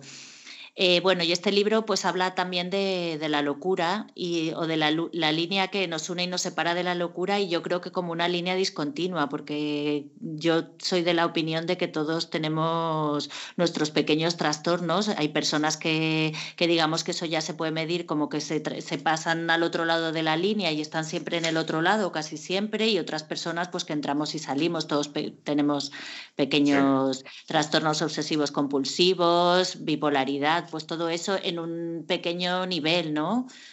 Y, de hecho es como un miedo, por lo menos a mí me da como cierto miedo y eso, ¿no? El pensar que puedas traspasar realmente y que no te des cuenta de, esa línea, ¿no?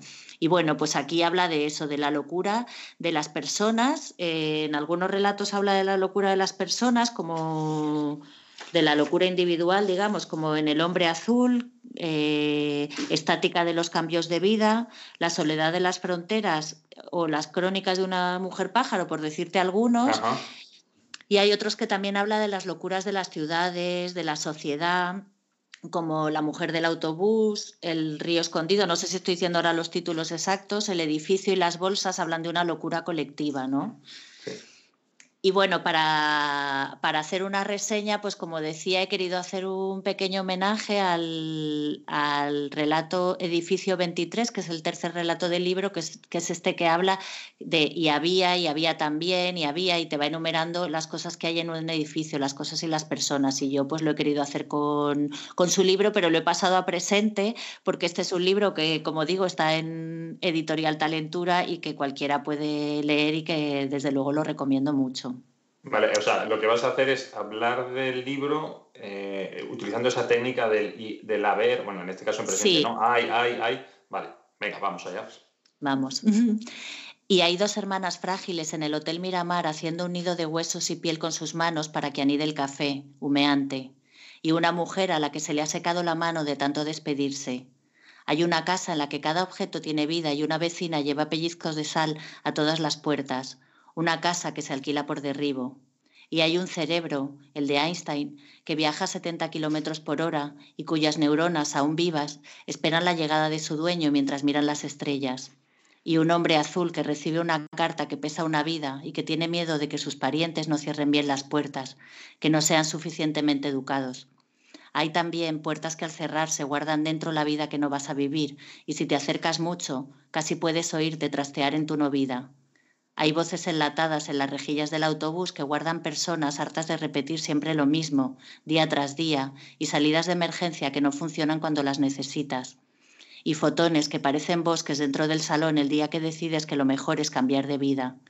Y niños que están tristes porque su madre le habla y se ríe con una cuchara y parece siempre ausente y llegada de una guerra, la guerra de los hombres. Hay también bolsas que se pasean por las ciudades, que se saludan en los semáforos mientras alguien las lleva, sin saber qué contienen. Y hay bizcochos con moho que se parecen demasiado al moho que nos sale cuando nos sentimos abandonados y no podemos devolver el abandono porque no tiene ticket. Y hay nidos y mujeres que los habitan y mujeres que se imaginan vidas y se encuentran con otras mujeres que se imaginan otras vidas en las que coinciden. Y un hombre hecho de olvidos que aparece y desaparece de tu vida. Y la gran vía de una ciudad que esconde un río que no respira, en el que a veces desaparecen cosas o se queda la vida a medias y alguien que ve cosas que no existen más que para ella, una niña en la ventana, una mujer tras el efecto de la anestesia, de la vida. Y hay, por último, una tienda clandestina donde se arreglan los problemas de las familias mientras llueve en toda la ciudad y esa lluvia hace que algunas cosas nunca lleguen a suceder. Muy bonito, te ha quedado muy, muy bien. Bueno, Y, es un resumen. Yo que evidentemente también he leído este libro. Bueno, en realidad no lo he leído, yo solo he visto la película, eh, Has hecho la película. He hecho la película. No, eh, realmente refleja muy bien. Es un resumen, podría ser la contraportada perfectamente del libro. Un poquito larga para ser la contraportada, pero vamos, es un resumen de, lo que cualquiera que se acerque al libro va a encontrar. Sí. Pues casi me podrías leer algo de este libro. Venga, pues te voy a leer un relato.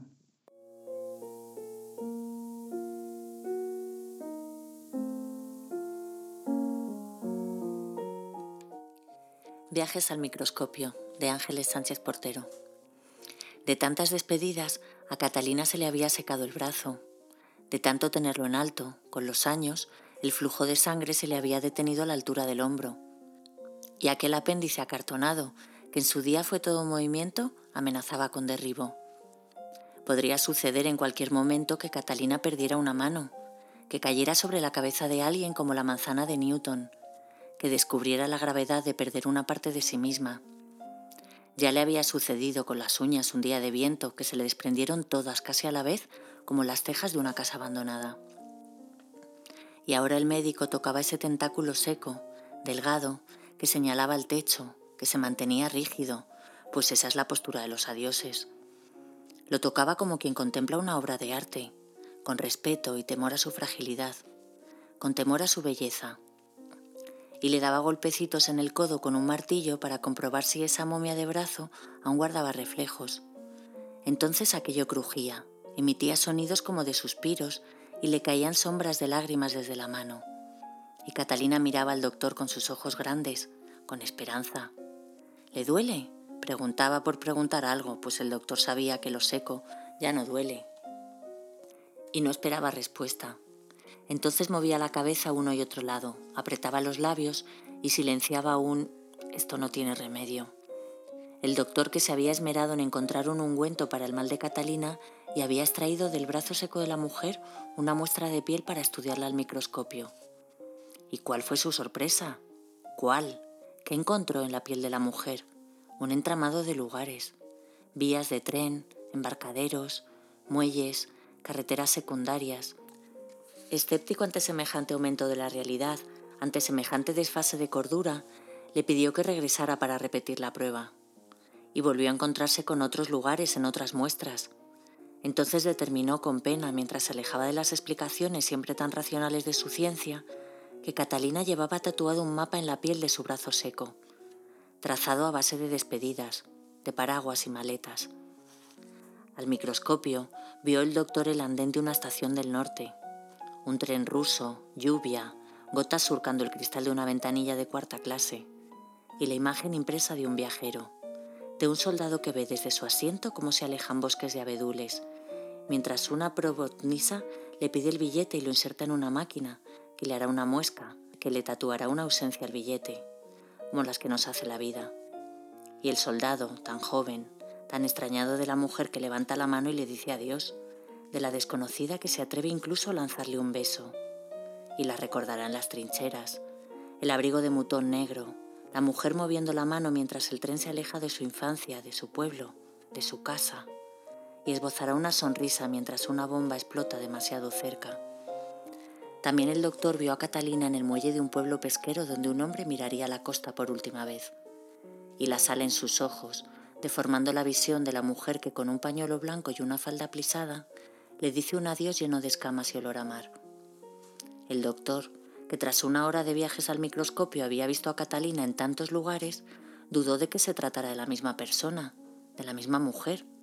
Dudó de que no fueran varias, que no fueran legión, un ejército de Catalinas dedicando su vida a despedir a viajeros solitarios, a turistas olvidados, a personas que han elegido la noche, el frío o la lluvia para fugarse, abandonando tal vez a sus familias, a sus hijos, a sus esposas. Catalina despidiendo al hombre que se embarcó en un transatlántico con una pequeña maleta, llena de grandes mentiras, dispuesto a cruzar un océano, a vadear su destino, sin saberse náufrago. Catalina con un traje de buzo dispuesta a sumergirse para despedir al capitán de un submarino que al verla se frotaría los ojos hasta hacerla desaparecer en su ceguera abisal. Catalina corriendo tras un carruaje, secándose las lágrimas una noche de verano, viendo partir el amor de la vida de alguien hacia un septiembre infeliz. Y Catalina la consulta del doctor, con el brazo en alto, seco, como la rama de un árbol. Nidos de pájaros entre sus dedos, aves de paso.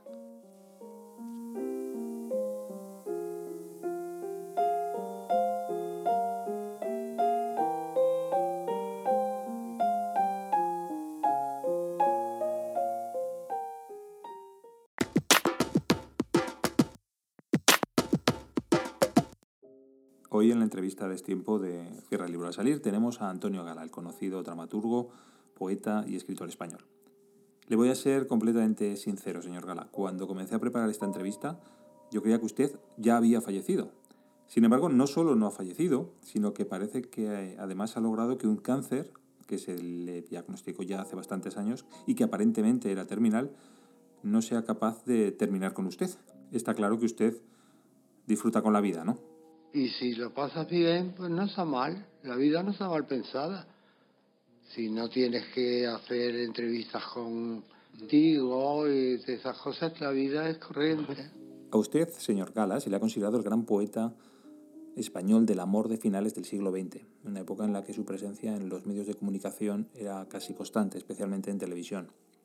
¿Lo sabe todo sobre el amor, señor Gala? El amor es muy suyo y, y, unas veces necesita tiempo y otras aquí te cojo, aquí te mato. Yo, qué sé del amor.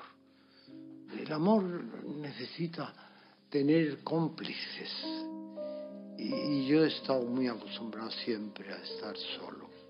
Usted, señor Gala, ahora eh, está hablando muy modestamente acerca del amor, como si no lo conociera.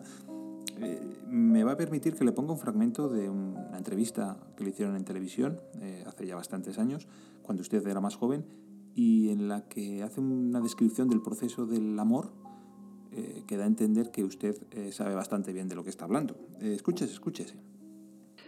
El flechazo es como si tuviésemos todo el mundo por delante y una persona da un paso al frente, se le ilumina la cabeza o suena un timbre de alarma y nos fijamos, nos interesamos en esa persona. Ahí no interviene la voluntad. El flechazo es un puro impulso, es casi un empujón. Entonces, el verbo que yo aplicaría a ese suceso es el de gustar. Pero eso puede suceder en la calle. Entramos en la casa. Entramos en la casa y nos vamos a otro local, que es ya un dormitorio. Se produce el enamoramiento, que es la segunda fase. Y ahí interviene la voluntad como sentimiento, una voluntad un poco maniatada, un poco amordazada, porque el ser ese está alterado, es decir, hecho otro, está enajenado, es decir, está vendido. Y se produce otra subida, otra subida a la casa común, que es el verdadero amor, el estado de amor, que es como un cuarto de estar en que ya la voluntad interviene de una manera decidida y libre y se produce la convivencia y se produce ese trabajo del que hablábamos. Hay quien sube toda la escalera y hay quien se queda en un rellano o en otro, pero me parece que ese es el proceso para empezar a hablar. Hablemos ahora de literatura, señor Gala. Es usted un escritor que ha tocado casi todos los géneros. ¿Es usted un escritor nato? ¿Podría haberse dedicado a otra cosa? Yo no hubiera escrito ahora. A mí me ponen ahora a nacer con mis conocimientos y yo no escribo de ninguna manera.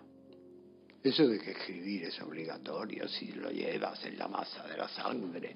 Primero no sé lo que es la masa de la sangre, siempre me ha parecido una idiotez. Y segundo, que porque voy a escribir yo para que se entretengan los demás. Me lo cuento yo a mí y ya está. Y luego viene el cáncer y se lo lleva uno por delante y ya está. Entiendo por su respuesta que lo que me quiere decir es que la pasión por escribir también se acaba. No, hay pasiones por la belleza, pasiones por la belleza de cualquier tipo, por la belleza literaria, que no se acaban, no se acaban, sencillamente. Pero para mantener esa pasión por la belleza, por la literatura en este caso, parece imprescindible eh, ser capaz de soñar, de aspirar a la utopía si la utopía es que tiene nombre de tía rara. La, utopía. ¿Quién va a hablar de la utopía?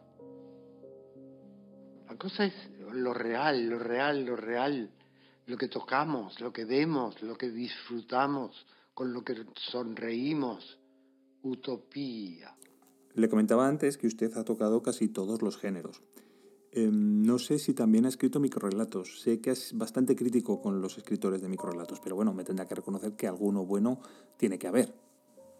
Y que hay una mínima parte de seres humanos espléndida y que los demás debían ser pasados por las armas,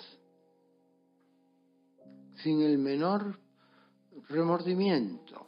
No voy a continuar preguntándole por el microrelato porque probablemente le acusen de algún delito de odio contra el género. No, odiarlo no, sencillamente lo aborrezco. En el año 2000, señor Gala, publicó usted su autobiografía, pero desde entonces no solo ha pasado mucho tiempo, sino que también le han ocurrido muchas cosas.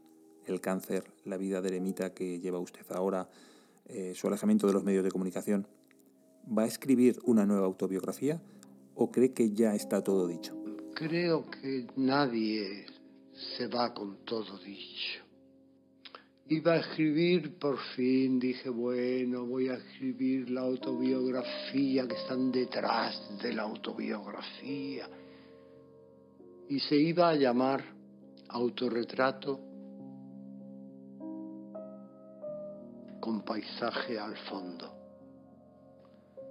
Y de pronto vino lo que vino. Y dije, no, se va a llamar, no os molestéis conozco la salida. Y ya para terminar, señor Gala, eh, usted es andaluz, ama profundamente su tierra y tiene unas convicciones políticas muy marcadas. Recientemente en Andalucía ha habido un cambio político muy señalado. ¿Cómo ve usted eh, esta nueva Andalucía? Yo he conocido todavía otra Andalucía. Andalucía está siendo muy mal entendida, incluso por los andaluces. Se han achicado, se han enmohecido se han empequeñecido. Andalucía era otra cosa, Andalucía era el, paraíso. Bien, pero el varapalo para el PSOE ha sido terrible. ¿Debería la directiva del PSOE andaluz hacerse el harakiri o lo del suicidio lo dejamos para otros, para, por ejemplo, los de Vox? Yo sugeriría antes a otros que se suicidaran para ir probando, porque lo tienen más merecido y quedaríamos mejor sin ellos y entonces a lo mejor se arreglaba la cosa y podíamos vivir unos años más. Muchísimas gracias, señor Gala, por los minutos que nos ha dedicado. No queremos cansarle más. Nos vamos. No nos vamos en mal momento. Es momento de irse.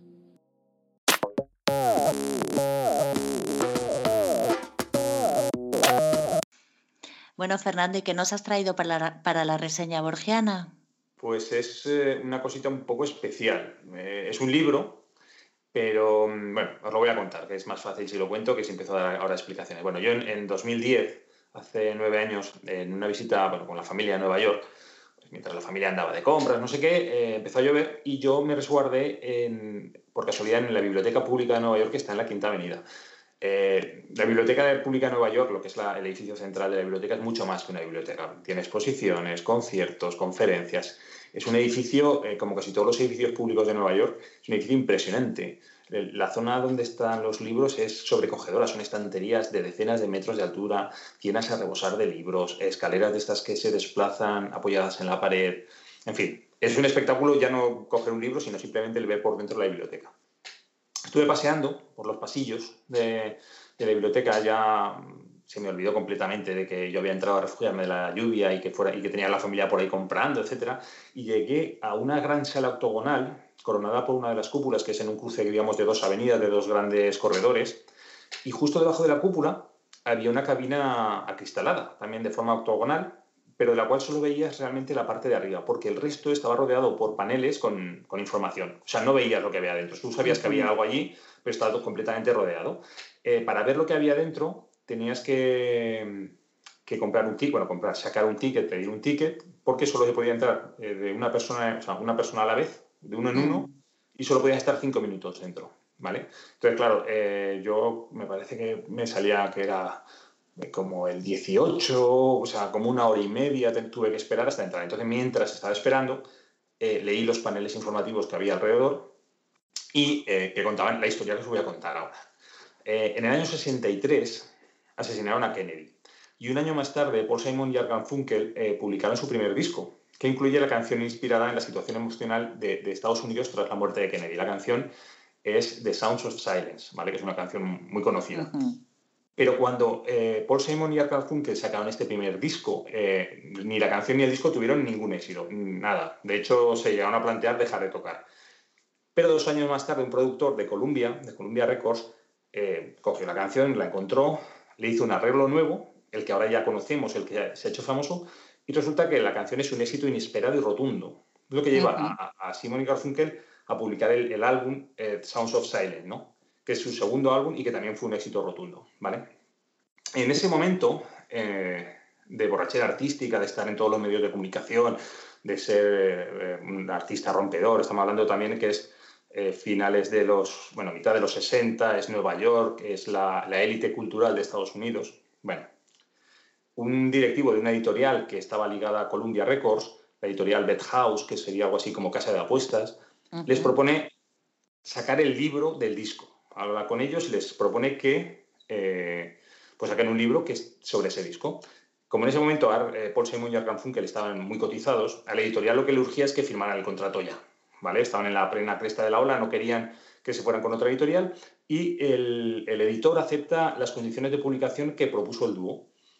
Ellos, bueno, aceptan, pensando que le van a publicar, van a, a presentar un libro, un manuscrito normal, Mm. Y entonces lo que hacen ellos es, eh, em, ellos se sienten, pues eso, ¿no? Con éxito, poderosos, eh, respaldados, y deciden experimentar en el campo de la literatura.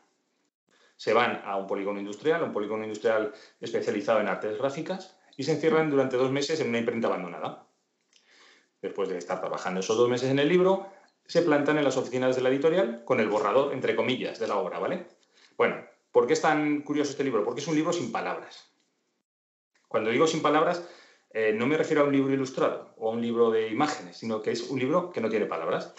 Eh, el directivo se niega a, publicar esto, ¿no? El editor. Pero el contrato eh, estaba muy bien redactado y exigía que cada uno de los autores, es decir, Paul Simon y Argan Funkel, cada uno de ellos se tenía que llevar 25 ejemplares y se tendría que publicar inexcusablemente el libro. Con lo cual, a la editorial no le queda otro remedio más que imprimir 51 ejemplares, 25 para cada uno, y uno que pone a la venta. Y que tiene que comprar un botones de la propia editorial para devolverlo, porque el contrato exigía que el, libro se vendiera por un precio determinado bastante bajo, que en este caso, como veremos después, era ruinoso para la editorial, con lo cual eh, la editorial lo que mandó fue un botón, eso se publicó el libro y un botón de la editorial lo, lo recompró. ¿Vale? Para devolverlo a la editorial. Pero, pero eh, en teoría, si el libro hubiera sido un libro que a ellos les hubiera parecido bien, hubieran sacado más de 51 ejemplares. Sí, claro. El, problema es. Ah, vale. Que no les pareció, sí. Claro. ¿Qué pasaba con el libro? Pues el libro era eh, primero, para empezar, eh, desde el punto de vista, como comentaré ahora, desde el punto de vista de edición, era, porque te insisto que en el contrato era muy caro de, publicar, pero se había marcado un precio bastante normal. Eh, hmm. El precio normal de un libro, ¿no? Se había marcado como precio de venta. Pero claro, lo que presentó Paul Simon y Funker fue un libro muy difícil de, editar, muy caro. Era un libro en tamaño un poquito mayor de lo que aquí sería una 3, ¿vale? Una 3 son dos folios, o sea, dos a, a 4 pues es un poquito mayor que eso, con lo cual ya estamos hablando de un libro muy grande y es un libro de 63 páginas en el que lo que hacen es recrear eh, cada una de las canciones del disco, del disco de Sounds of Silence, mediante los sonidos que hacen las páginas. Como he dicho antes, ellos habían ido a una zona industrial de Nueva York eh, especializada en arte gráfica. Habían recorrido muchas empresas de arte gráfica, habían visto el papel con el que trabajaban, qué se podía hacer con el papel y habían ido cogiendo distintos tipos de papel para que recreasen los sonidos de las canciones. Por ejemplo, hay una canción en el disco que se llama eh, Leaves That Are Green, es decir, las hojas que están verdes, y el sonido, eh, esa canción está recreada por una página que al pasarla suena eh, bien flexible y fresca, ¿no? como una hoja verde, o, y en otra, la siguiente página suena como a pisar hojas de otoño en el parque. No sé si me estoy explicando. No, no hay palabras. ¿Y eso es posible? O sea, ¿tú, ¿tú, has estado con el libro en la mano? Sí, sí, sí. Bueno, yo, yo llegué a entrar eh, bueno, como cuento un poquito más adelante, eh, yo llegué a entrar, entonces tú vas pasando las páginas mm. y, eh, bueno, tienes un cartelito a ti que dice el orden de, las... en principio, cuando ellos publican el libro, no, o sea, tenías que conocer el disco y saber que esa canción, o sea, ese paso de páginas que se oye o bien a hoja fresca o bien a hoja pisada marrón, ¿vale? A hoja seca, tenías que hacer, entender que hacía referencia a esa canción. Yo el disco no lo conozco, o sea, no lo conocía entonces y ahora lo he escuchado un par de veces y nada más.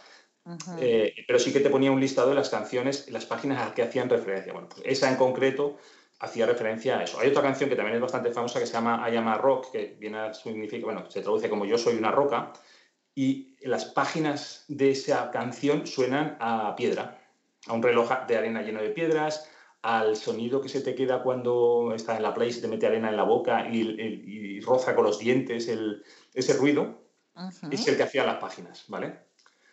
Em, en, otros casos el sonido no proviene del paso de la página, sino que en, otro, por ejemplo, había una... La página era como si fuera de braille, de braille ¿vale? Tenía eh, protuberancias, pero eh, lo que hacías era que al pasar el dedo por encima eh, sonaba como una cajita de música. Es decir, tú, realmente si tú has abierto una caja de música, tú ves que es un cilindro con unos puntitos y, las pestañitas mm, al pasar van sonando, ¿no? Pues esto es igual, tú pasabas los dedos por encima y iba haciendo una melodía. Los puntitos de la página iban haciendo una melodía, ¿no? ¿Y eso no depende de los dedos de cada persona? Mm, no lo sé, igual a cada uno nos sonaba distinto. Claro, yo solo estaba. estaba claro, estabas tú, solo, solo puedes estar de uno en uno, claro, eso está bien. Estaba yo solo, entonces no lo sé. Había un negro allí muy grande que era un guardia de seguridad que estaba allí para que no rompieras el libro. Pero, claro, yo no sé cómo le sonaba a los demás. Yo pasaba y sí que es cierto que a mí me sonaba una melodía. No sé si es la melodía de la canción, ahora no lo recuerdo, pero sí que sonaba una melodía. Luego otra página era como plastificada y, en medio había líquido con burbujas de aire. Entonces, cuando tú desplazabas, intentabas desplazar las burbujas de aire por una especie de corredores que se habían creado entre las dos láminas de plástico, el paso de la burbuja de aire entre dos zonas creaba un, un sonido, ¿vale? Y, iba creando sonidos que hacían referencia a otra canción que ahora tampoco recuerdo. Y la última, las dos últimas páginas son muy curiosas porque esa hace referencia precisamente a la canción Sounds of Silence, porque no hay manera de hacer que suenen a nada. O sea, tú las pasabas, no hacían ruido, eh, las, las podías estrujar, te dejaban estrujarlas, no hacía ruido, era una página totalmente silenciosa. Era imposible sacarle ningún sonido a esa, a esa página, ¿vale? Ni, la pasabas de página, no hacía ruido, la estrujabas, no hacía ruido, la movías, no hacía ruido, era súper curioso, era casi una sensación muy extraña. Y por último. Total, como si te hubieras quedado sordo o algo, ¿no? Tengo aquí unos papeles al lado de, mío y los estoy manejando a ver a qué suenan, ¿sabes? Ahora ya me has dejado como. Pues la última página. Bueno, la última página no, la, la contraportada. La contraportada, eh, cuando cierras el libro, por, por, la última, por la portada, o sea, la contraportada, suena a, a disparo, o sea, suena un boom, ¿vale? Como el que hace referencia a la bala que mató a Kennedy, que es lo que inspira la canción y que luego inspiró el libro, ¿vale? O sea, el disco. Entonces, la última página es eso. Claro, todo esto, eh, a ver, tú entras allí a leer, a leer entre comillas, el libro, no es que estés a escucharlo. Eh, claro, mm, no te voy a decir que entras sugestionado, porque no es así, pero sí que entras predispuesto, porque al fin y al cabo yo estuve una hora leyéndome todo lo que estuve leyendo, Em, eh, tú no, no, ves el libro desde fuera, o sea, no ves lo que hay dentro, estás una hora sin saber lo que pasa, entras, eh, te dan unos guantes, evidentemente, te obligan a colocarte unos guantes de algodón blancos, ¿vale? Para no dañar el libro. Mm. Hay, hay allí, por lo que te he dicho, había un guardia, en este caso era negro, pero un guardia enorme vigilando que no hagas nada que no puedes hacer. Eh, solo tienes cinco minutos. En fin, es una cosa como que entras muy predispuesto a que, a que te guste el libro, ¿vale? Mm. dicen de este libro eh, a ver, claro, yo estoy contando lo del libro, no lo podéis comprar, no lo vais a poder ver en, YouTube porque se cuidó muy mucho la, tanto la editorial, porque este ejemplar es el que pertenece a la editorial, a, eh, la editorial de Columbia Records.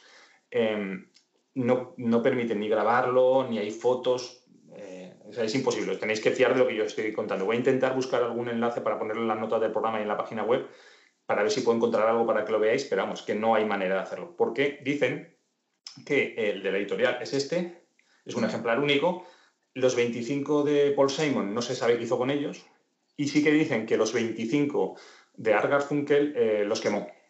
Un día en un ataque de, de, delirio por drogas o lo que fuera, decidió quemar todos sus ejemplares. Con lo cual, en realidad, ahora mismo de esos 51 solo quedan 26, pero solo hay uno que se sepa dónde está, que es el de la, el de la editorial y es el que eh, se, se, exhibió durante aquel verano, durante aquel año en, la Biblioteca Pública de Nueva York. ¿Y ya no se exhibe? No, fue una, exhibición temporal, lo estuvieron eh, poniendo allí y, luego ya no. Yo no he visto que se exhiba, desde luego. Vaya, pues, pues ya para, nada voy a Nueva York. Nada, ya nada, hasta que no sea la siguiente no, no, te, no vayas porque no. Pero es un libro, es un libro súper curioso, ¿eh? ya te digo, es un libro sin palabras. Igual que tú el episodio pasado reseñaste un libro de eh, poesía prosaica, me parece que era, ¿no?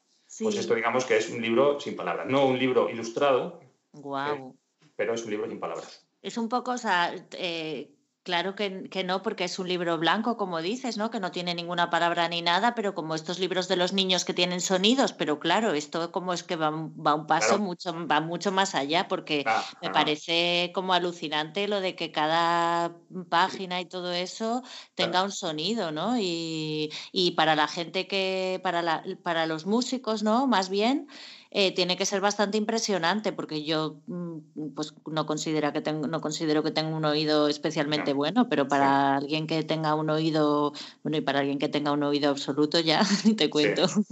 Eh, lo que es, claro, estamos Estamos hablando de los años 60. Esto si lo haces hoy o si quisieran hacer lo mismo sería muy fácil. Pones como las eh, postales estas que venden para felicitar, ah, felicitar un cumpleaños, que cuando las abres una musiquita y tal, porque llevan un chip con una pila, claro.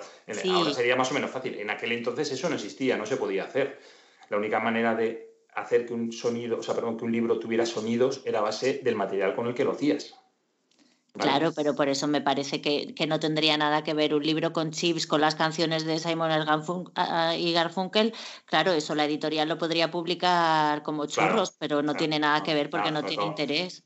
Eh, me recuerda un poco esa historia a, claro, como he visto la película de Bohemian Rhapsody, pues precisamente la canción de Bohemian Rhapsody que, la, que no tiene nada que ver porque eso es muchísimo más allá, pero que el, digamos que el de la, el de la discográfica le pareció como una locura sacar esa canción tan larga eh, de ópera, que qué locura estaban haciendo y luego fíjate, ¿no? en este caso es que eh, iban a perder dinero, o sea, no, mm, tal como estaba el contrato, que tenían que venderlo a un precio normal, y yo creo que incluso a lo mejor hoy día sería muy difícil también hacer este libro porque gran parte de las técnicas eh, de imprenta y de impresión que había en aquellos tiempos, en, las que era la única manera de publicar un libro, han desaparecido. Ahora está ya la impresión digital, no sé qué. Entonces yo creo que los grandes eh, se dice, artistas o artesanos de la impresión que se han ido jubilando, eso ha hecho que ahora mismo quizá también sería imposible llevar a cabo este libro. Pero... Bueno, no creo que si fue posible entonces, creo que no sería imposible ahora y que incluso ahora debe haber más materiales o manera de hacer materiales y todo eso, pero vamos, me parece súper interesante. Si hay algún artista que nos escuche, por favor, queremos un libro musical en blanco.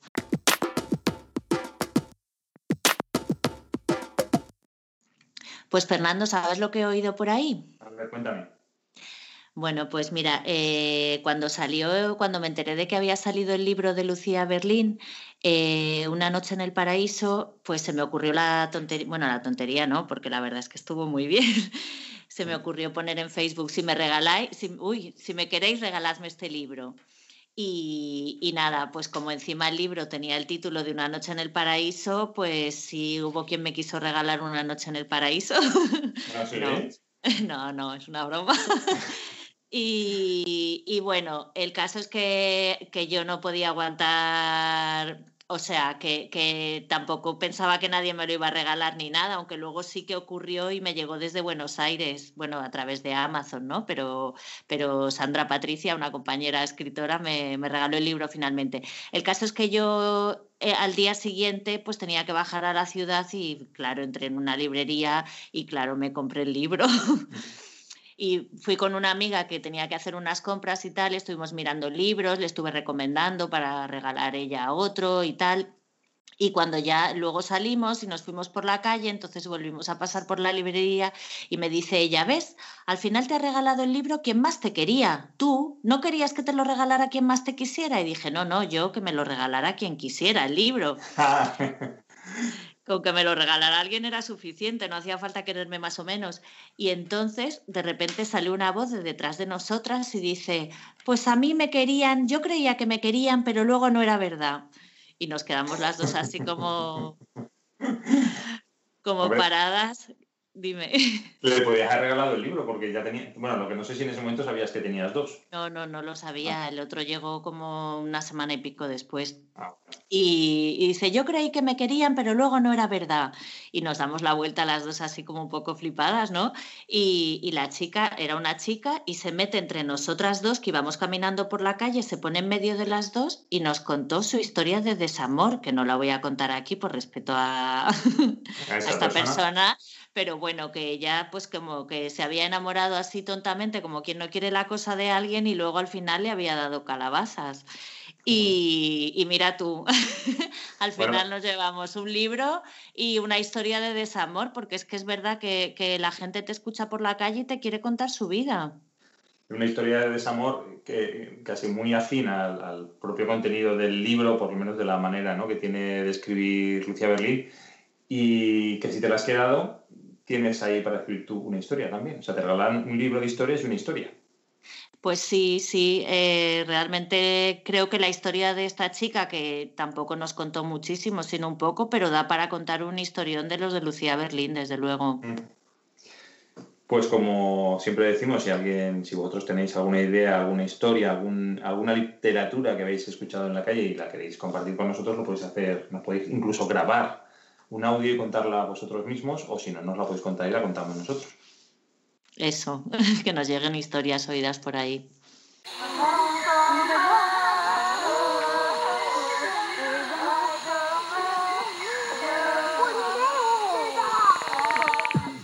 Bueno, Fernando, pues esta vez hemos tenido un poquitito más de éxito, ¿verdad? Con lo del tiempo hemos decidido, hemos dicho desde el principio que íbamos a hablar menos y hacer esto un poco más ágil y yo creo que lo hemos conseguido y creo que a pesar de todo ha estado bastante bien. Yo creo que sí, que está muy bien. Pues, pues nada, entonces ya nos despedimos hasta el mes que viene, ¿no? Este mes además es un poquito más corto, así que va a llegar antes. Exacto. Y simplemente recordar a todo el mundo que tenemos un, bueno, estamos en todas las redes sociales imaginables, estamos en Facebook, en Instagram, en Twitter, eh, si nos buscáis por Cierra el libro al salir, nos encontraréis seguro. Si buscáis a Navidad o a Fernando Vicente Galve, también nos encontraréis. Em, y tenemos una web que es cierralibroalsalir.com, donde ponemos em, todo lo que vamos publicando en, los episodios con el minuto en el que se encuentra para que si queréis ir a una parte en concreto, pues resulte mucho más fácil. Eso, estupendo. Pues nada, pues hasta pronto y no te olvides Eh, cierra el libro al salir, Ana. Vale, chao. Adiós.